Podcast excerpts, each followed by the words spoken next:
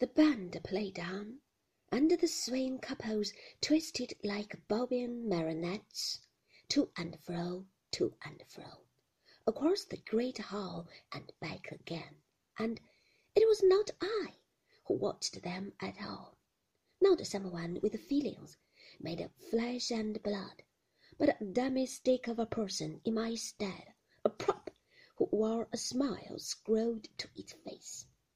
The figure who stood beside it was wooden, too.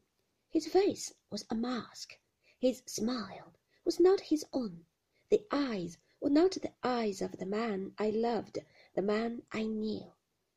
They looked through me and beyond me, cold, expressionless, to some place of pain and torture I could not enter, to some private, inward hell I could not share.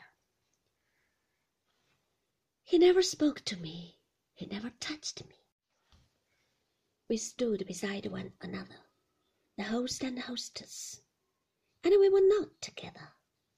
I watched his courtesy to his guests.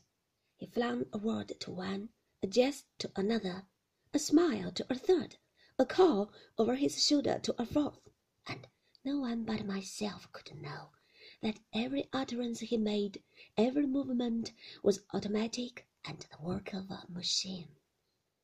We were like two performers in a play, but we were divided. We were not acting with one another. We had to endure it alone.